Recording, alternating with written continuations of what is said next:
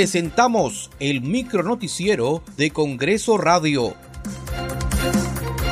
¿Cómo están? Les saluda Danitza Palomino. Hoy es martes 28 de septiembre del 2021. Estas son las principales noticias del Parlamento Nacional.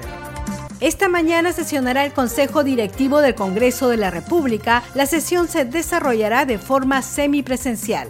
La Comisión de Ética acordó abrir una indagación preliminar contra el congresista y premier Guido Bellido por la presunta vulneración al Código de Ética en agravio de la congresista Patricia Chirinos.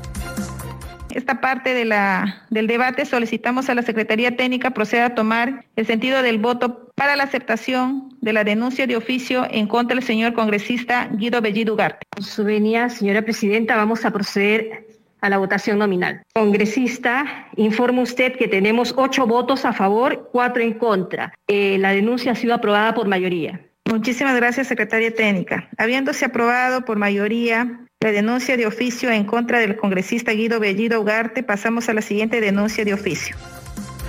Asimismo, la Comisión de Ética aprobó abrir indagación preliminar a los congresistas Héctor Valer, Jorge Flores y Guillermo Bermejo. El congresista Jorge Montoya Manrique de la bancada de Renovación Popular fue elegido presidente de la comisión investigadora del proceso de elecciones generales del 2021.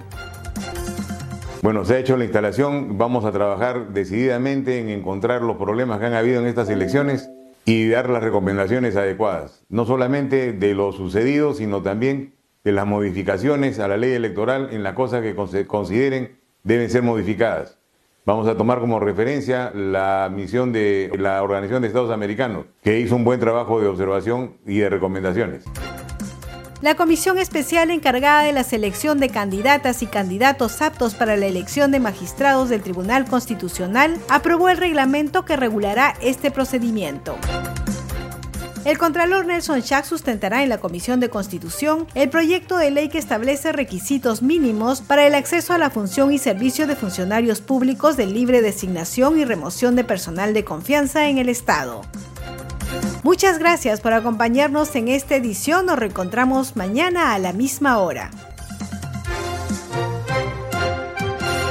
Hasta aquí el micronoticiero de Congreso Radio, una producción de la Oficina de Comunicaciones del Congreso de la República.